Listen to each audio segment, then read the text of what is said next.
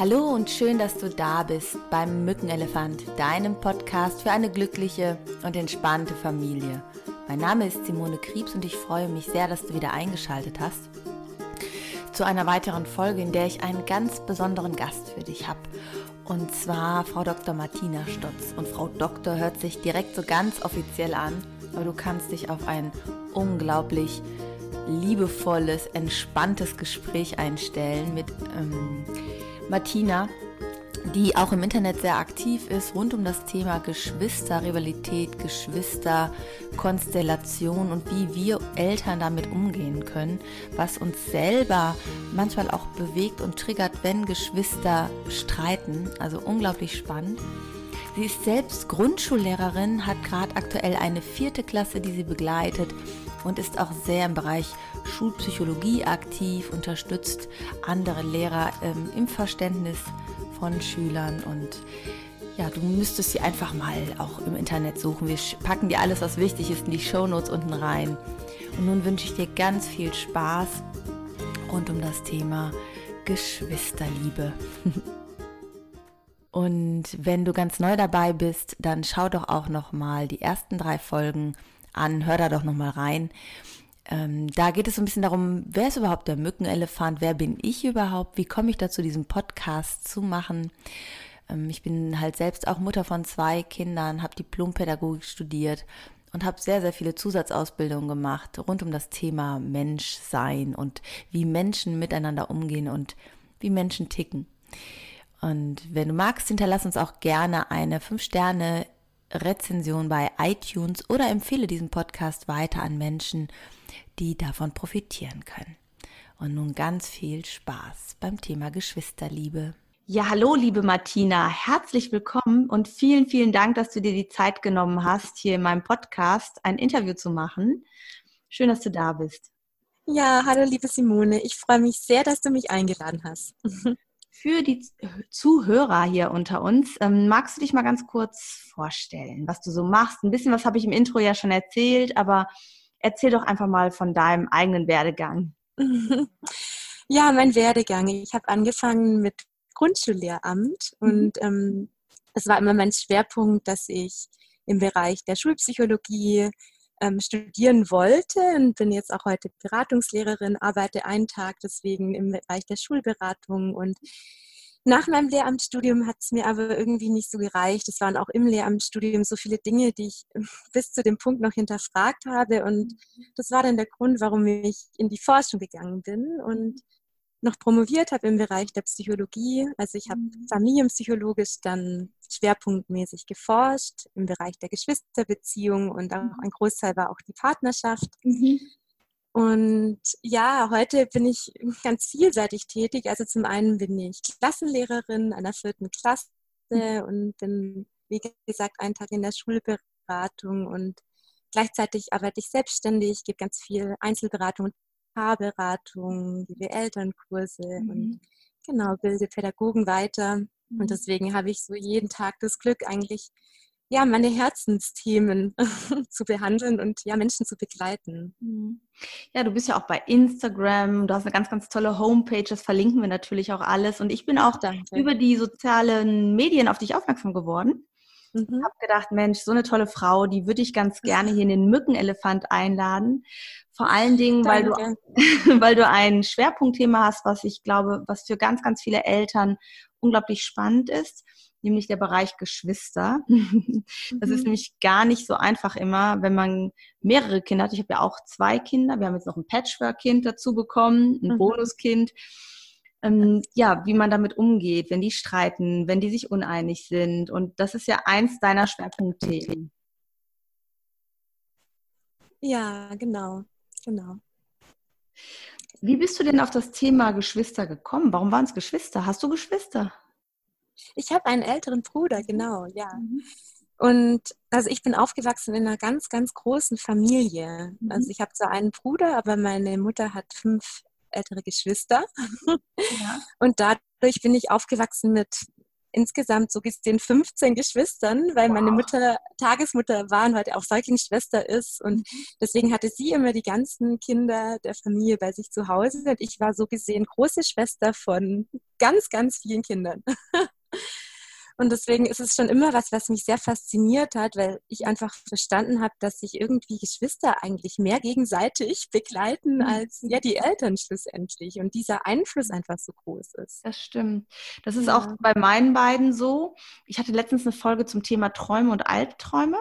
Mhm. Hatte ich mit meinen Kindern darüber gesprochen, wie das denn bei ihnen so war. Also ich frage die auch mal ganz oft so, ne, wie war das denn bei euch? Und da sagte meine äh, Tochter, wenn sie wirklich mal Albträume hätte und uns wäre was passiert als Familie, dann mhm. war der Bruder, der dem als letztes immer was passiert ist, bevor sie wach geworden ist. Also erst ist mir was passiert, aber mhm. erst später ihrem Bruder, wenn mhm. sie dann sowas geträumt hat. Und das fand ich auch irgendwie faszinierend. Da hat man ja gesehen, dass das doch irgendwie ganz besonders ist, diese Verbindung. Ja, diese Nähe ist mhm. einfach ganz besonders. Mhm. Ja, was natürlich daran liegt, dass man so unglaublich viel Zeit miteinander verbringt und genau dieselben Erfahrungen ja teilweise auch macht. Mhm. Klar empfindet man die anders, das ist mhm. völlig logisch. Nur ist einfach diese, ja, diese Erfahrung, die in einer Familie stattfindet, was ganz Besonderes. Und du hast was ganz Tolles angesprochen, nämlich es ist so, dass diese Nähe da ist und gleichzeitig kann das deswegen so eine Ressource sein. Ja, es ist es ja anscheinend bei deinen Kindern. Das ist ja. wunderschön. Und auf der anderen Seite kann es auch sehr, sehr belastend sein. Und es mhm. gibt auch wirklich heute ganz viele Erwachsenen, die in einer Geschwisterbeziehung sind, die sehr, sehr belastend ist. Mhm. Und deswegen ist es auch so ein Herzensthema für mich, weil ich glaube, dass Eltern ganz viel richtig machen können. Ja, und ja, Kinder so begleiten können, dass diese Geschwisterbeziehung eben wirklich zur Ressource wird. Mhm. Fangen wir doch mal an, so ein neues Geschwisterchen kommt dazu. Mhm. so Ganz wie können Thema. Eltern ihr älteres Kind vorbereiten oder mitnehmen? Geht das überhaupt? Und wenn ja, welche Ideen hast du dazu? Also ganz, ganz wichtig ist natürlich, das Kind, das schon da ist, vor mhm. allem wenn es das, das Erstgeborene ist, mhm. das kann sich ja überhaupt nicht vorstellen, was es bedeutet, dass da plötzlich ein neues Familienmitglied ist. Mhm. Das heißt, deswegen empfehle ich immer, wenn im Bekanntenkreis, im Freundeskreis irgendjemand mit einem Baby ist oder irgendjemand mit, also der gerade ein Geschwisterchen bekommen hat, dass man wirklich die Bekannten besucht und dann dem Kind eben erklärt, dass das eben so ist, ja, dass dann da so ein Baby ist, dass man dann realistisch auch erklärt, dass das Baby viel Zeit braucht, man das wickelt, dass man, dass es zu essen kriegt, dass das bei der Mama ist und dass das gestillt wird. Mhm. Und dass man das auch immer in Verbindung damit erklärt, dass man zum Beispiel alte ähm, Fotos anschaut vom Erstgeborenen und sagt, schau, du warst auch mein Baby. Und schau, so ging es dir damals auch. Die Mama hat dich auch gestillt mhm. und hat mhm. dich auch gewickelt. Und schau mal, wie süß du da warst. Und dass man sozusagen das als wirklich so eine Vorfreude aufbaut, mhm. aber auch diese Erwartungshaltung schon mal wirklich realistisch vermittelt. Ja, nicht, dass dann das Erstgeborene denkt, es ist das Baby da und damit habe ich mal überhaupt nicht gerechnet.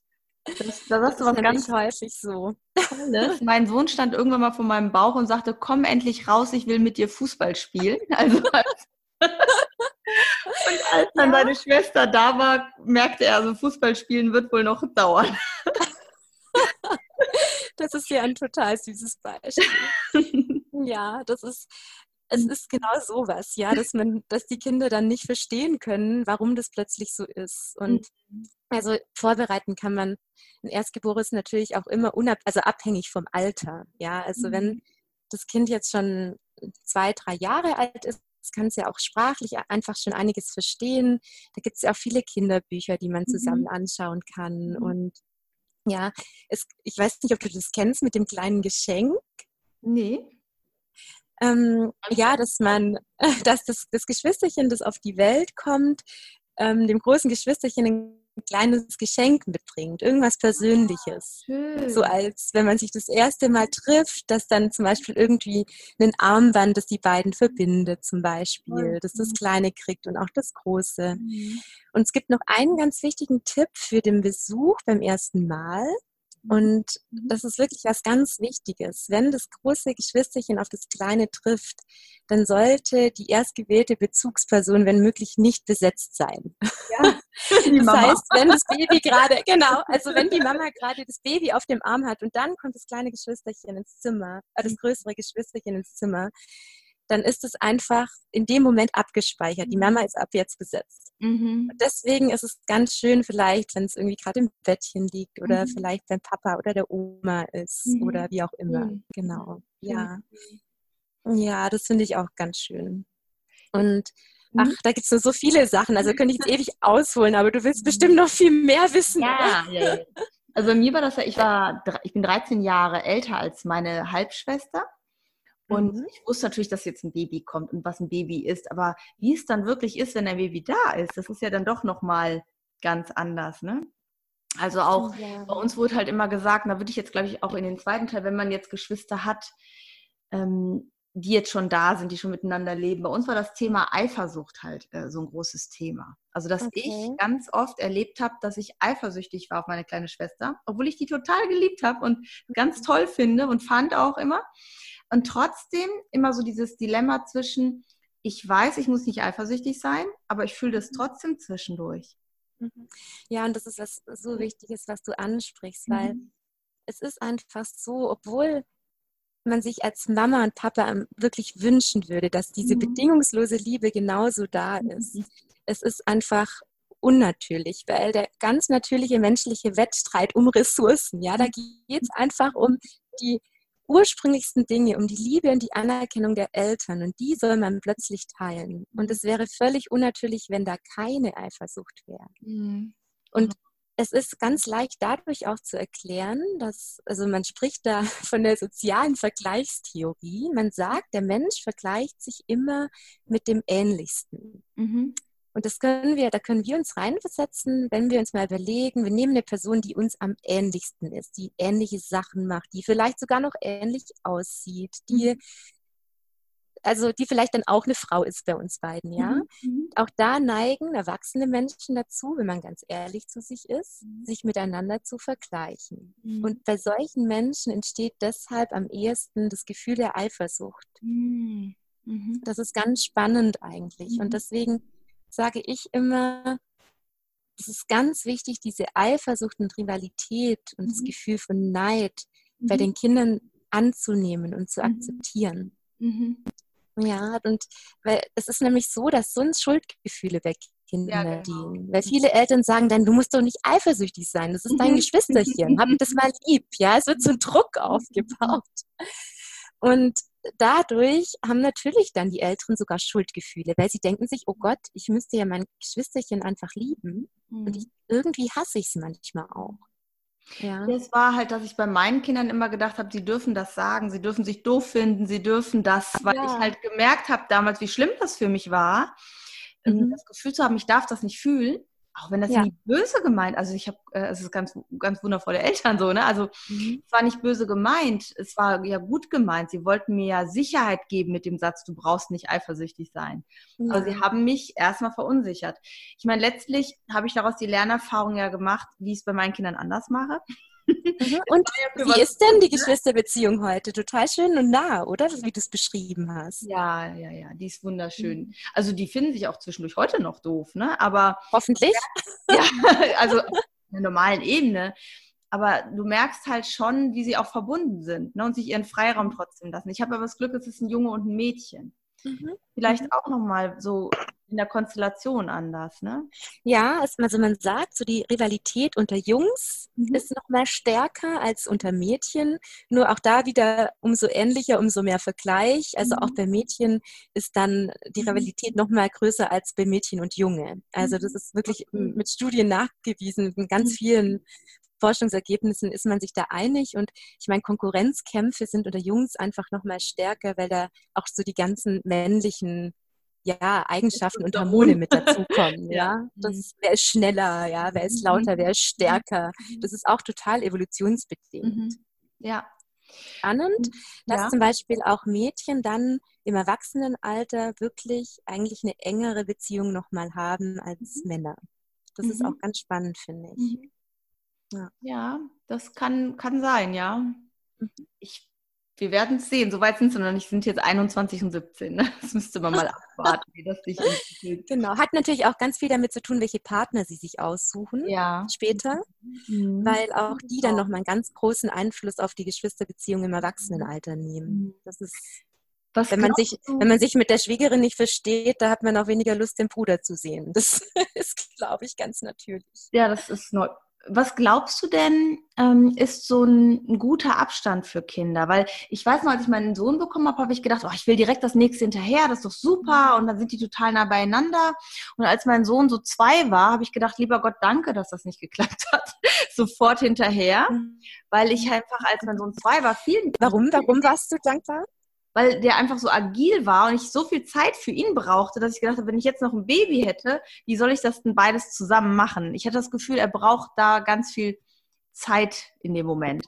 Und als er ja dreieinhalb war und also sind fast vier Jahre, drei, etwas über dreieinhalb Jahre auseinander, da hatte ich das Gefühl, der ist jetzt so auf dem Weg der Loslösung, also Kindergarten und sowas. Ne? Das war irgendwie, mhm. hatte ich so das Gefühl, das war gut so für mich, also für uns jetzt. Ne? Ja. Ne? Ich weiß noch nicht, wie das jetzt in Studien ist, ob es da Richtlinien gibt. Ich höre von vielen, sie hätten gern direkt hintereinander die Kinder. Das höre ich ganz oft. Ja, genau. Das ist auch, also da, da ist man sich uneinig bis heute. Nur eigentlich die Tendenz geht dahin, dass man sagt, ein Altersabstand, wie du gerade beschrieben hast, ab Jahren ist deswegen gut, weil die Kinder dann schon ja eine Bindung aufgebaut haben und vor allem auch schon ja empathiefähiger sind. Mhm. Ja, weil häufig ist dann auch das Problem, dass wenn die Kinder noch so ganz klein sind, anderthalb, zwei, mhm. es ist auch so eine kritische Phase, weil sie sich sprachlich auch noch nicht so ausdrücken können, weil die mhm. Empathiefähigkeit noch mhm. fehlt und dann ist es noch umso schwerer zu verstehen, dass da plötzlich jemand ist, der mhm. einem seinen Platz streitig macht. Und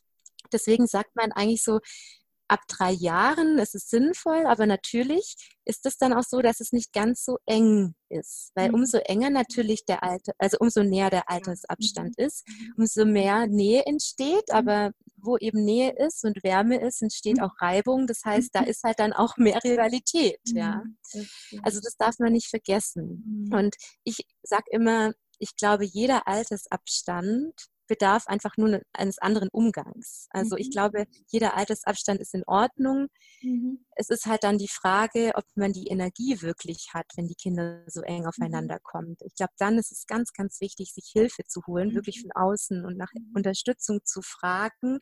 Weil wie du schon sagst, man hat ja einfach nur zwei Hände, ja, und die brauchen ja wirklich beide noch viel. Also manche sind ja dann sogar noch, noch zwei Stillkinder dann auch da. Das darf man nicht vergessen. Ja. Ja, auch, auch so, es war so, ähm, ich gehe in die eine Richtung, das Kind möchte in die andere Richtung. Die fangen an zu laufen, die wollen ein bisschen mehr entdecken. Du musst aber noch ganz viel irgendwie daneben sein oder also irgendwas auffangen, was sonst runterfällt oder das Kind, ne? Und es war halt, mhm. ähm, als er dreieinhalb war, war der so sicher, dass er ganz viel auch alleine gemacht hat, auch motorisch alleine schon viel weiter war. Ja. Und das dann sind die älteren Geschwister auch fürsorglicher, ja. ja. weil sie einfach schon mehr können und sie mhm. fühlen sich wichtig und man kann ihnen auch verantwortungsvolle Aufgaben übergeben, worüber sie total stolz sind mhm. und ihr Selbstwertgefühl eigentlich mhm. gefördert wird durch das Geschwisterchen. Das ist ganz wundervoll. Und wenn der Altersabstand geringer ist, dann kann es eben schon passieren, dass so diese typischen ja, Nachahmungs- und Imitationssachen kommen, ja, wie zum Beispiel auch plötzlich wieder an der Brust trinken wollen, dann mhm. plötzlich wieder in die Windel machen mhm. wollen oder mhm. dann ganz weinerlich werden und dann auch schlagen, kratzen, beißen. Das sind eigentlich so die klassischen Sachen, die kommen, wenn die Kinder es noch nicht so richtig von der Entwicklung verstehen können, dass da jemand ist plötzlich. Das hätte ich auch als nächstes gefragt. Wie soll ich als Vater oder Mutter damit umgehen, wenn das ältere Kind das jüngere verletzt, haut, beißt? Mhm. Mhm. Das, ist ein ganz, ganz mhm. wichtiges Thema, weil es passiert einfach in jeder Geschwisterbeziehung mhm. eigentlich, dass das Ältere gerne mal grob wird. Mhm. Und die Frage ist dann immer, es ist gut zu wissen. Es ist normal, es gehört dazu. Das ist ganz normal. Ein genau. aggressives Kind, das muss nicht zum Therapeuten sofort. Ja, sehr schön. Bitte nicht, bitte, bitte nicht. nicht ja, genau. Das ist ganz entwicklungsadäquat, das ist vollkommen in Ordnung. Also die Frage ist immer, warum schlägt das Kind mhm. das Ältere? Mhm. Ja, ist es, es gibt ja unterschiedliche Gründe dafür. Es kann sein, dass das Ältere nur spielen möchte und mal ausprobieren möchte. Mhm. Also das darf man nicht vergessen. Häufig sind, ist ja so Schlagen und Kratzen in dem Alter, gerade so mit drei Jahren oder auch wirklich im Kindergartenalter mhm. noch, eher so ein, ich näher mich mal an, ich will die Person mal kennenlernen und ja, es ist halt noch keine bessere Strategie da. Also die Kinder wissen halt noch nicht, ich gehe mal hin und frage freundlich, ob ich spielen mit, mit dem spielen darf, sondern es ist halt einfach noch nicht so ganz klar. Mhm. Und deswegen ist es ganz wichtig, dann ganz klar Stopp zu sagen, Stopp, die Finger weg oder dann ganz klar zu sagen, wie es stattdessen geht. Dann mhm. guck mal, guck mal, wenn du, wenn du mit deinem Geschwisterchen spielen möchtest, dann mhm. kannst du es hier so streicheln. Guck, ich zeig dir, wie das geht. Guck, wir machen mal gemeinsam.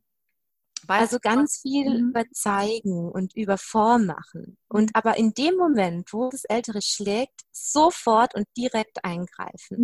Mhm. Weil sonst kann das Ältere auch nicht verstehen, dass da gerade eine Grenze überschritten wurde. Also die. Orientierung, die, muss auf jeden Fall da sein. Ja, das sehe ich auch so. Also ich weiß nicht, wie du es ja, ja das, das ist nicht genauso. Also die, die, die Haltung muss durchkommen schon ne? und trotzdem muss es eine mhm. liebevolle Alternative geben. Weißt du, woran mich das so ein bisschen erinnerte? Wir hatten einen großen Hund. Da musstest du dann auch beibringen, dass man den Hund so streichelt und nicht so reingreift. Das mhm. ist eigentlich ein bisschen ähnlich, gerade wie du das beschreibst. Ne? Ja. Ei machen, ne? Ei machen, mhm. sagen ja noch immer Ei machen, ne? Also, genau, ja. Und mhm. es ist auch wichtig, dann eben auf das Gefühl einzugehen, weil gerade solche Situationen sind riesige Chancen, damit die Kinder lernen, mit ihren Gefühlen umzugehen. Mhm. Also wir nehmen jetzt mal das Beispiel, das Ältere schlägt das Kleine, ja, oder das, das Baby oder was auch immer. Und dann der erste Schritt ist dann wirklich einzugreifen und zu sagen, Finger davon weg oder die Zähne weg, wenn sie, mhm. wenn sie beißen oder kratzen, die Fingernägel weg. Ja, ich bin immer kein Fan davon, ähm, nicht zu sagen. Mhm. Ich, ich sage lieber die mhm. Finger weg, anstatt mhm. zu sagen, ähm, nicht, nicht hauen. Ja, oder ich sage lieber die Zähne weg, an, anstatt nicht beißen. Das ist, es geht einfach, es ist klarer, finde ich. Und das Gehirn kann es auch besser aufnehmen, genau. genau. Und deswegen, danach ist es aber wichtig, herauszufinden, warum das Kind jetzt geschlagen hat. Mhm. Wollte es ausprobieren? War es vielleicht wütend, weil es Aufmerksamkeit gebraucht hat? Was war der Grund? Mhm. Und dann kann man sagen, hey, ich glaube, du warst gerade wütend, oder? Weil die mhm. Mama gerade gestillt hat oder weil ich gerade gestillt habe. Mhm. Und du wolltest eigentlich auch bei mir sein. Du wolltest auch die Mama mhm. haben gerade. Stimmt es? Ja, mhm. also drauf eingehen und Empathie zeigen. Und erst dann, wenn die Verbindung wieder da ist, eben zeigen. Schau, guck mal, ich verstehe das. Du wolltest, du wolltest bei der Mama auch sein. Guck mal, ich, ich still jetzt noch fertig und dann kuscheln wir. Ja. Mhm. Mhm. Und dann eben auch sagen, ja, guck mal, und wenn du jetzt auch herkommen magst, dann kannst du kommen und dann kannst du so streichen und kannst Ei machen. Mhm. Also dann im Hinterher dann noch die Alternative aufzeigen. Mhm. Ich finde, das sind eigentlich so ganz gute Schritte, die man an die Hand geben kann. Naja, weil ich ja auch als Kind erstmal lernen muss, was für ein Gefühl ist das gerade, was ich da habe, ne? Mhm. Also, genau, und wenn ich spiegel, ja. dann kann das Kind es merken. Ja. Schön. Mhm. Ich habe festgestellt, irgendwann bei meinen, das hat eine ganze Weile gedauert auch, dass äh, die Kleine den Größeren immer sehr geärgert hat mhm. und das aber sehr für sich genutzt hat, bis er dann wütend wurde. Mhm. Und dann auch gesagt, der Luca hat mich geärgert. Und ich glaube, das ist auch gar nicht so selten, dass das jüngere Kind merkt, ah, ich werde ja immer schnell beschützt.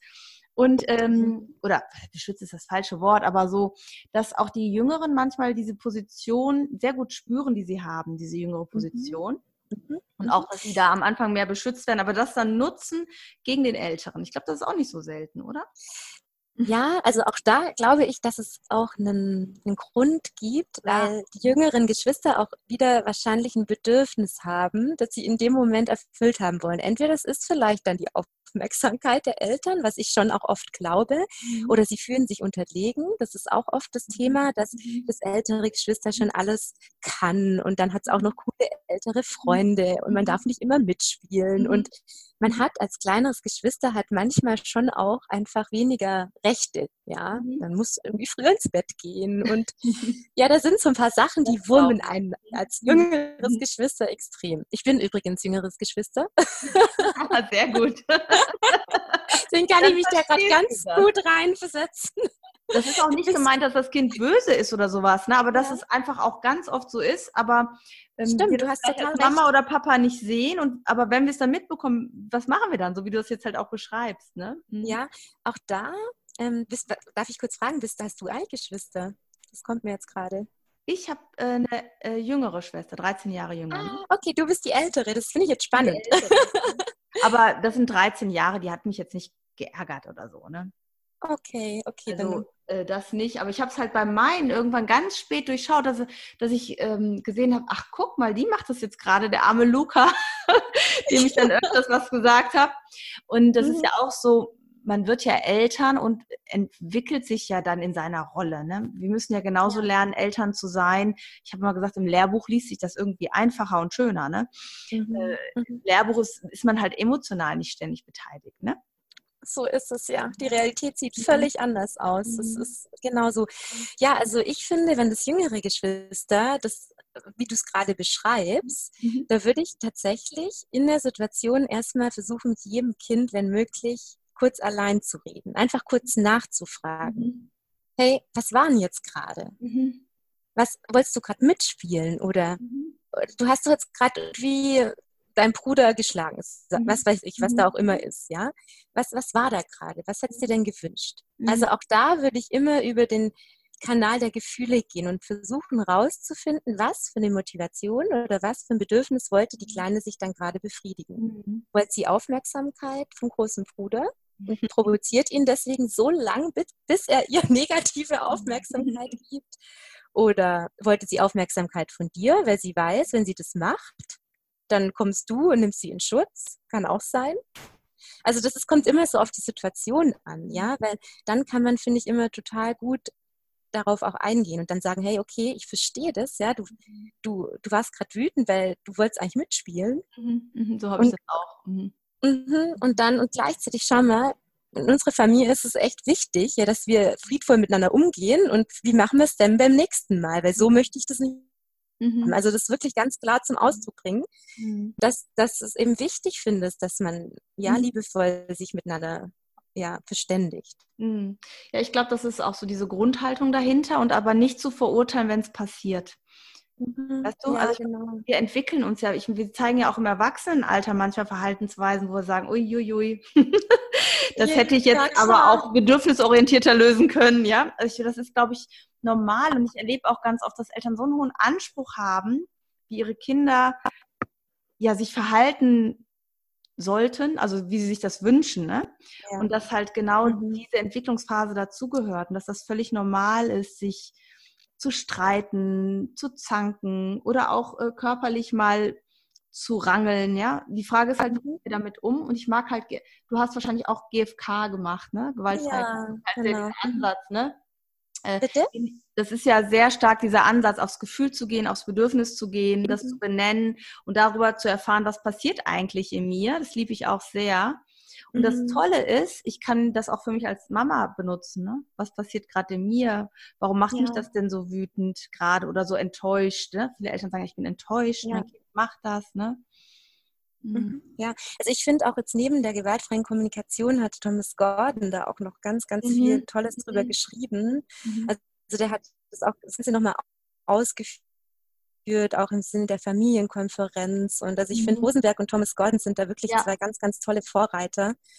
Und ja, auch das mit den Gefühlen, was du nochmal gesagt hast, das kann ich so bestätigen, weil gerade bei Geschwistern ist es ja so, dass so eine die ganze Bandbreite an Gefühlen, ja, die ganze mhm. ausgelöst wird. Das mhm. heißt, man spielt zusammen, man ist fröhlich zusammen, man lacht, man weint, man ist wütend, man liebt, man hasst, ja. Mhm. Und das ist wunderschön, weil darüber kann man ja lernen, mit Gefühlen umzugehen. Und dafür sind Geschwister auch so wichtig. Weil wenn wir sie nicht hätten oder wenn Geschwister nicht da sind, hat man viel weniger Möglichkeit, Gefühle regulieren zu lernen. Mhm. Und deswegen finde ich auch Eltern beim Geschwisterstreit so wichtig. Weil man sagt ja oft, ja, da haltet euch da raus, und die mhm. Kinder müssen jetzt alles unter sich lösen. Und das kennt man ja auch auf dem Spielplatz, dass dann Eltern sagen, ja, ja, der hat jetzt geschlagen, das machen die und äh, mischen wir uns jetzt mal nicht ein, ja. Mhm. Und ja, also ich sage immer ja und nein. Mhm. Also es gibt natürlich Situationen, wo man merkt, hm, das funktioniert, das ist, mhm. läuft so nach den Werten, die ich mir mhm. vorstelle. Mhm. Und gleichzeitig finde ich es immer wichtig, nach jedem Geschwisterstreit ein Gespräch zu führen. Mhm. Und weil, weißt du warum? Weil ich glaube, dass man darüber auch lernt, sich in das Geschwisterchen hineinzuversetzen. Also mhm. Empathie empfinden mhm. lernt man nur darüber, dass man zum Beispiel auch Fragen stellt und mal sagt, hey, abends im Bett zum Beispiel, hey, habt ihr euch das so gestritten? Und mhm. was war denn da los? Wie hast du dich denn gefühlt? Was war denn der Grund? Und dann mhm. sagt das eine Kind vielleicht, ja, der war wieder so gemein und dann war ich so sauer und dann wollte ich den nicht mehr mitspielen lassen. Mhm. Und dann die Frage zu stellen, ja, erstmal Empathie und zu sagen, ja, das, das kann ich verstehen und das geht mir manchmal auch so. Und dann aber die Frage zu stellen, was glaubst du denn, wie es deinem Bruder ging? Mhm. Was, was glaubst du denn, wie es ihm ging in dem mhm. Moment? Hast du da eine Idee? Und das immer und immer wieder zu machen, dadurch entsteht so viel Nähe, weil die Geschwister sich gegenseitig gut kennenlernen und dann aber gleichzeitig auch beim nächsten Streit total andere Strategien haben. Die mhm. wissen, oh, der will halt manchmal seine, sein Kumpel da ist zum Spielen, mhm. ja. Das weiß ich inzwischen. Also vielleicht mhm. kann ich es auch akzeptieren. Mhm. Und das geht halt nur, wenn man danach auch nochmal wirklich ganz offen drüber redet und auch gerne zu dritt am Schluss nochmal drüber spricht, zum Beispiel. Vielleicht auch, dass es gar nicht darum geht, dass man nicht gewollt ist von dem Geschwisterkind. Ne? Das höre ich ja mhm. jetzt auch raus. Ne? Dass es darum geht, dass er jetzt gerade seinen Freund da hat oder seine Freundin, ne? wenn es eine ältere Schwester ist, die Freundin da ist und einfach, die möchten Zeit für sich haben. Aber es das heißt nicht, ich habe dich nicht mehr lieb oder sowas. Kann ja auch so eine Genau, Angst. ganz wichtig. Ja, total. Ja, und dass es auch darum geht, vielleicht, dass man einen Kompromiss findet. Also mhm. auch, dass zum Beispiel das eine das jüngere Geschwister mitspielen möchte und dann redet man mit dem älteren Bruder und sagt mhm. ihm, hey, du hast ja heute gemerkt, ja, die wollte unbedingt mitspielen. Wie ging es dir denn? Du wolltest deine mhm. Ruhe, du wolltest einfach mhm. nur mit dem alleine sein, ja. Mhm. Und wenn man dann aber sagt, weißt du, ich glaube, deine kleine Schwester, was glaubst du, wie der es ging? Mhm. Und dann, dann spürt er erstmal, okay, boah, der ging es vielleicht damit gar nicht so gut und ich bin jetzt sicher, dass dann der ältere Bruder eher mal sagt, weißt du was, noch zehn Minuten kannst du mitspielen. Mhm. Und vielleicht, dass man auch am Tisch dann sagt, was gibt es denn für einen Kompromiss, damit mhm. beide irgendwie was davon haben.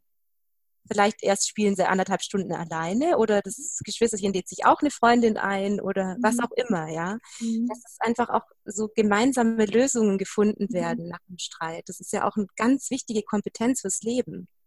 Was hältst du denn so davon, wenn, äh, also sollen Geschwister eher ein gemeinsames Kinderzimmer oder eher getrennt? Wenn gemeinsam, wie lange? Was ist so deine Erfahrung? Was sagen da so die Studien? Das würde mich auch mal interessieren. Also weil oft ist ja so, jeder hat Kinderzimmer werden, ein, ja, genau, werden eigentlich empfohlen dann, wenn die Kinder wirklich anfangen, sich richtig voneinander abzugrenzen. Also, mhm.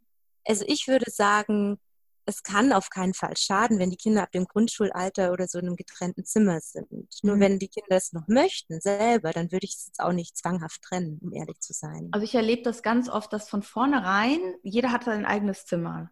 Mhm. Ähm, bei uns war das damals nicht möglich. Ich bin ja früh Mama geworden, war ja dann auch noch Studentin und hatte dann halt das zweite Kind während des Studiums und wir hatten halt nur ein Kinderzimmer.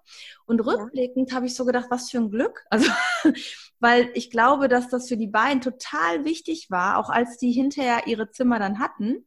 Da waren sie auch schon älter also wesentlich älter, dass sie immer trotzdem zwischendurch gesagt haben, ich hole mal meine Matratze rüber oder sowas. Du, heute will ich nochmal zu dir kommen. Also es war irgendwie so eine, äh, hat so eine ganz starke Verbindung nochmal gegeben. Die hat sich einfach bei uns so ergeben durch diese Wohnsituation.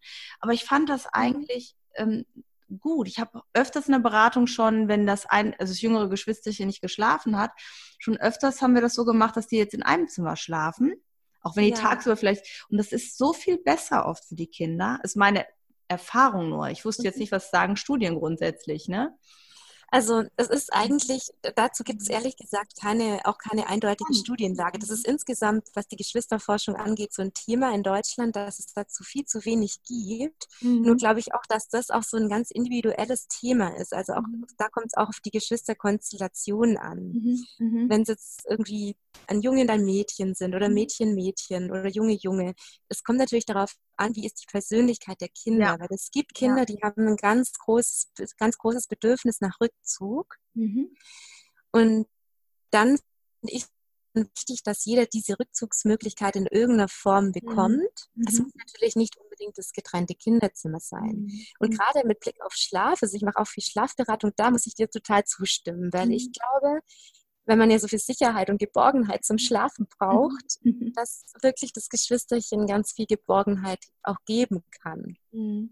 Nur da ist es, glaube ich, echt sehr individuell, weil es gibt dann auch Kinder, die dann irgendwie das Geschwisterchen nicht atmen hören können und sie das mhm, nervt ja. und ja. nicht für sich sein wollen. Ja. Aber ich glaube, es, geht gar nicht, glaub, es geht gar nicht um das Atmen, sondern ist irgendwas vielleicht auch in der Beziehung gerade, ne? dass ähm, mhm. sie sich vielleicht nicht so gesehen fühlen oder wahrgenommen. Und ich glaube, das wird dann so ein bisschen auch manchmal projiziert. Ne? Also auch manchmal ja. so als Hinweis, habe ich genug Empathie für das Ältere in dem Moment?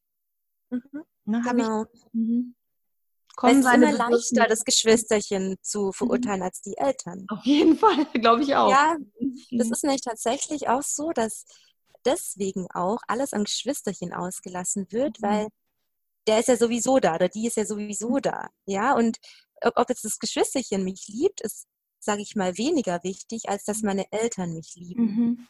Und das ist auch ja so dieser Punkt, warum, wenn es ein Lieblingskind in der Familie gibt, mhm. es immer so ist, dass das benachteiligte Kind das Lieblingskind dafür verantwortlich mhm. macht. Mhm. Das heißt, dieses benachteiligte Kind sagt immer, ja, du bist so eine Schleimerin oder du bist so ein Schleimer, immer schleimst du dich ein. Also das sind so die klassischen Sätze, mhm, mhm. die dann kommen, wenn man halt die Schuld dem Geschwisterchen zuschiebt, anstatt es eben auf die, ja, auf die fehlende Liebe der Eltern zurückführt. Mhm.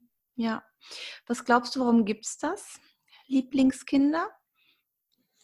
Ja, es war ja ein Schwerpunkt meiner Forschungsarbeit. Da gibt es mhm. viele verschiedene Gründe und es hat meist damit zu tun, dass die Eltern einfach ihre eigenen Erfahrungen aus ihrer Familie mitbringen und die mhm. auf ihre mhm. Kinder übertragen. Mhm. mhm.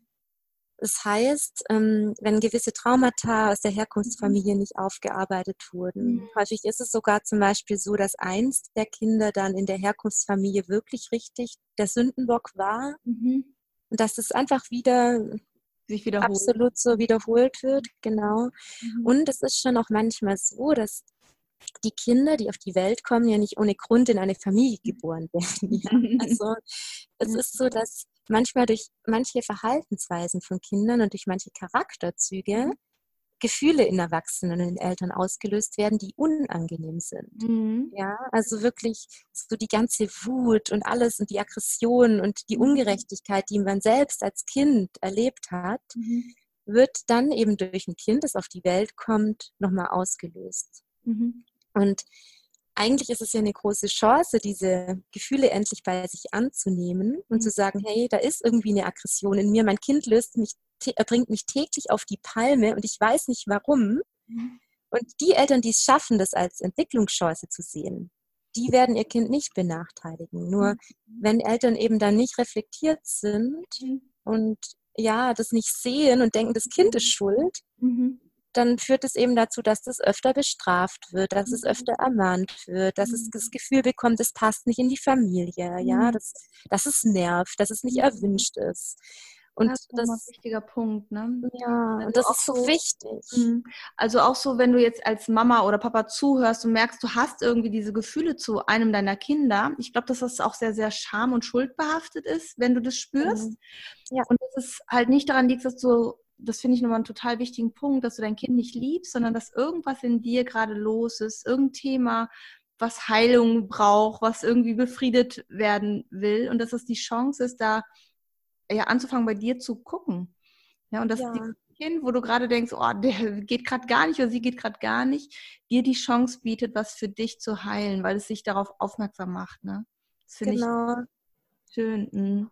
Ja, es ist richtig schön und mhm. es ist eben dann so, häufig ist es so, dass es ein anderes Kind gibt, das eben auch alle Erwartungen erfüllt, mhm. das perfekt in die Familie passt, das so das Sonnenkind ist, ja, das einfach so mitläuft und mhm es ist auch häufig bei Eltern so, dass sie selbst vielleicht Sachen bei sich nicht befriedigt haben oder mhm. sich selber Wünsche nicht erfüllt mhm. haben. Zum Beispiel irgendwie ähm, nicht das studiert haben, was sie wollten mhm. oder irgendein Hobby nicht gemacht haben, weil es ihnen nicht ermöglicht mhm. wurde. Und wenn natürlich in einem Kind die Chance liegt, dass da alle Wünsche in einem Kind befriedigt werden, dann mhm. ist die Chance groß, gerade wenn man ein schlechtes Selbstwertgefühl hat als Eltern, dass dieses Kind dann bevorzugt wird. Mhm. Es die ganze Zeit positive Gefühle auslöst, mhm. ja.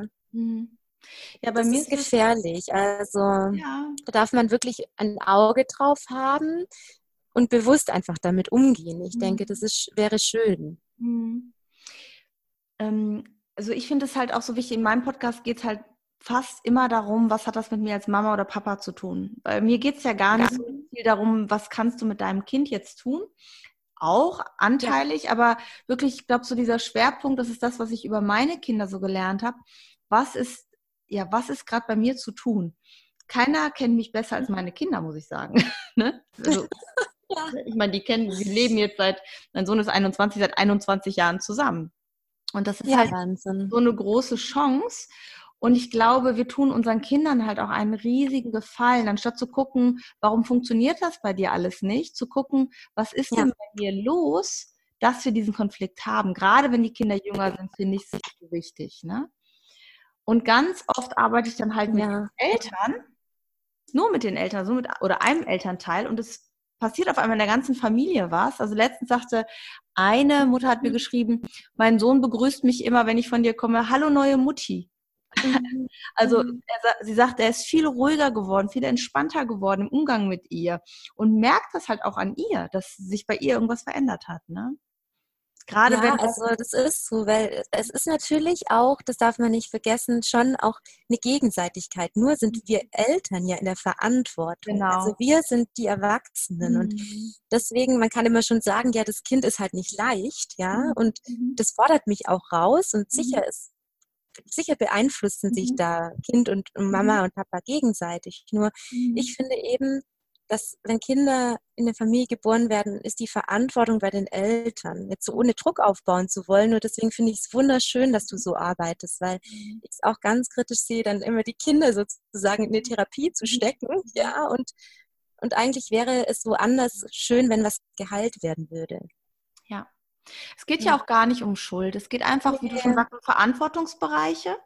Und dann genau. zu sagen, also wie oft ich dann auch erlebe, dass sie sagen, ja, ähm, ich möchte, dass mein Kind was ändert in ihrem Verhalten, wenn ich mit den Eltern abends arbeite und die sagen dann, ja, das kann ich aber nicht ändern. Dann sage ich, guck mhm. mal, da hast du doch schon eine Parallele. Du möchtest, dass dein Kind das ändert und wie schwer es dir fällt, erstmal jetzt die Entscheidung für diesen Schritt zu tun, ne? zu sagen, ja. ja, ich möchte mich da auch verändern. Ne? Und das ja. bringt die oft näher, weil sie ihr Kind nochmal anders verstehen. Mhm. Und ähm, das Interessante ist, das finde ich halt immer wieder total beeindruckend. Ich hatte letztens auch mit einer Mutter gearbeitet, wo der Sohn äh, eine Enuresis hat, also äh, einnässt, ne, in einem mhm. Alter, mhm. im Schulalter noch, ne, mhm. wo ich ähm, mit ihr gearbeitet habe, hm, einmal die Empathie zu fördern für ihr Kind, weil oft gesagt wird, ja, der muss jetzt alles alleine machen, ne? der ist ja jetzt alt genug und so, ne? jetzt muss er halt Betten selber beziehen und seine mhm. Wäsche selber wechseln, wo ich gesagt habe, glaubst du, wenn er das ändern könnte, dein Kind, würde er das ändern? Mhm. Und dann sagte sie ja. Ja, und wir, wir, haben oft so das Gefühl, er erinnert das nicht, weil der Druck nicht groß genug ist oder sowas. Aber ich glaube, das geht nicht. Ich glaube, wenn er noch mehr Druck hat, wird es manchmal noch schwieriger. Es wird, glaube ich, auch, da hast du vollkommen recht, es wird immer schlimmer. Es ist, mhm. die Kinder haben einfach einen Grund dafür, warum sie sich so verhalten. Und so ist es tatsächlich auch ja. bei Geschwistern. Also wenn ganz viel gestritten wird, dann gibt es auch ja. irgendeinen Grund. Auch wenn es so destruktiv mhm. wird, dann darf man einfach mal hinhören, welche, welche Bedürfnisse sind denn gerade nicht erfüllt bei den mhm. einzelnen Kindern. Mhm. Ja? ja.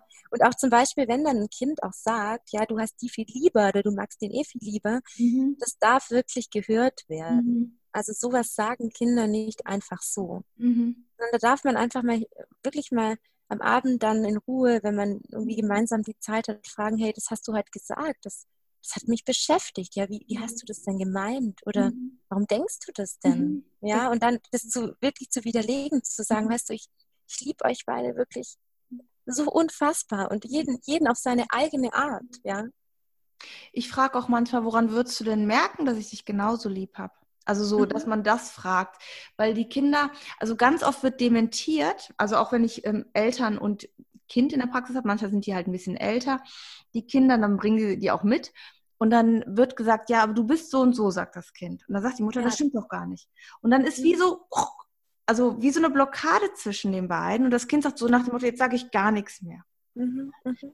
Und ja. deswegen auch, das sprichst du was Wichtiges an, mhm. weil wozu Eltern neigen, mhm. und das ist auch, weil es als Sicherheit gibt, ja, das macht man mhm. ganz unterbewusst, ist, Kinder auch in solche Schubladen zu stecken. Mhm. Ja, und auch selber als Mutter zum Beispiel zu sagen, ja, das Kind ist halt einfach der Sportliche mhm. und das andere Kind ist eher die musikalische oder mhm. er ist halt intelligent und sie ist dafür halt praktisch begabt. Ja, sowas rutscht schon einfach mal raus. Also man schreibt Kindern solche Eigenschaften zu, Rollen zu und das ist für Kinder ganz schwierig, weil man ja in dem System Familie versucht man ja seinen Platz zu finden. Mhm. Und wenn dann zum Beispiel der Platz besetzt ist mit, ach, der ist ja schon intelligent, dann muss ich, muss mhm. ich ja dumm sein. Ja, also dann kann der Platz ja nicht nochmal vergeben werden, mhm. so ungefähr. Mhm. Und deswegen sind auch solche Sätze, die da wirklich ausgesprochen werden, die werden später halt zu inneren Glaubenssätzen. Mhm. Das Gerade in der Geschwisterbeziehung ist es da passiert es natürlich, weil Eltern versuchen, ihre Kinder einzuordnen. Mhm. Ja, und ich sage immer, es wäre so schön, wenn man sich einfach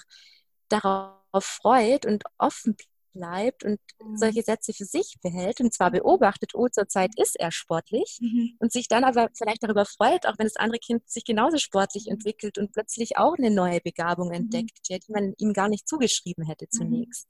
Das habe ich jetzt auch in einem Podcast aufgenommen, der kommt nächste Woche, glaube ich, raus. Also ist oh, jetzt schön. schon draußen, wenn wir dieses Interview veröffentlichen, ähm, wo es darum geht, dass halt diese Worte äh, ein Selbstbild werden von uns, die wir uns später selber oft sagen. Ne?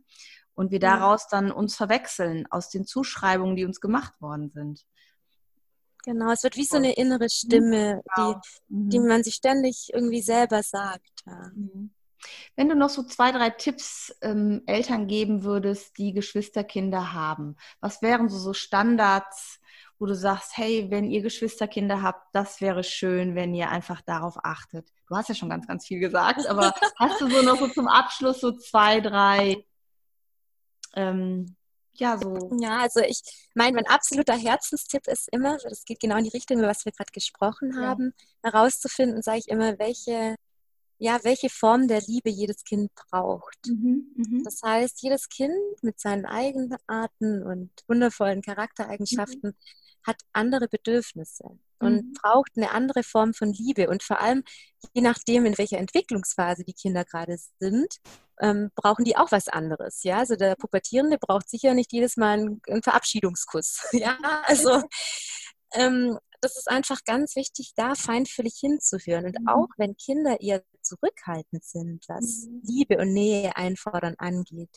dann ist es umso wichtiger, auch da hinzuhören. Welche Form von Liebe braucht mein zurückhaltendes, schüchternes Kind mhm. im Gegensatz zum Geschwisterchen, das sich einfach alles holt, was es braucht, mhm. zum Beispiel. Ja, also, dass da auch eben zurückhaltende Charaktere nicht zu kurz kommen. Mhm. Und so als zweiten Tipp, das ist auch was, was ich ganz wertvoll finde für den Familienalltag, ist, wenn man sich für jedes Kind immer wieder auch ganz bewusst alleine Zeit mhm. nimmt. Wenn ja. man ganz bewusste Rituale schafft, also wie mhm. zum Beispiel einen Spaziergang irgendwie einmal im Monat oder einen Mamatag, der immer mhm. festgelegt ist, wo sich ein Kind mhm. aussuchen darf, was man da macht, in die Stadt fahren, Eis essen gehen. Und das kann man auch in der Woche einrichten mit kleinen Ritualen, ja. Dass einfach auch am Tag teilweise Phasen sind, wo man für jedes Kind seinen Raum hat. Mhm. Und ja. deswegen finde ich das auch ganz schön, wenn man sagt, es gibt verschiedene ähm, Geburtsring, also Erstgeboren, Zweitgeboren und so weiter. Und jedes Kind hat da auch irgendwo so seinen Platz in der Familie. Und es mhm. gibt im Ganzen eine Struktur. Mhm. Ja, so geht zum Beispiel das zweite oder das jüngste Kind früher ins Bett. Mhm. Da hat dann habe hab ich als Mutter mehr Zeit, mich um das mhm. Kind zu kümmern und mir bewusst Zeit zu nehmen, eine Geschichte vorzulesen, mhm. nochmal über den Tag zu reden. Und dann irgendwann später geht das Ältere ins Bett und das gibt der ganzen Sache Struktur darüber, dass die Kinder auch unterschiedlich alt sind. Ja, und da kann man, finde ich, ganz gut auch so eine Art Hierarchie festlegen, die trotzdem gerecht bleiben soll. Mhm. Schön. Ja. Schöne Herzenstipps. Ich überlege gerade noch, eine, ob ich noch einen dritten Tipp habe, ja. der mir am Herzen liegt. Genau, also sobald viel Streit eben bei Geschwistern ist, mhm. nochmal in sich hineinzuhorchen und auch mal gucken, hey, wie ist es denn bei mir? Also kann ich bei mir selber auch Eifersucht und Rivalität akzeptieren? Kann ich die Gefühle bei mir selber akzeptieren? Mhm. Weil viele Eltern ein Problem damit haben, ihre Kinder streiten oder zu sehen oder eifersüchtig zu ja. sehen.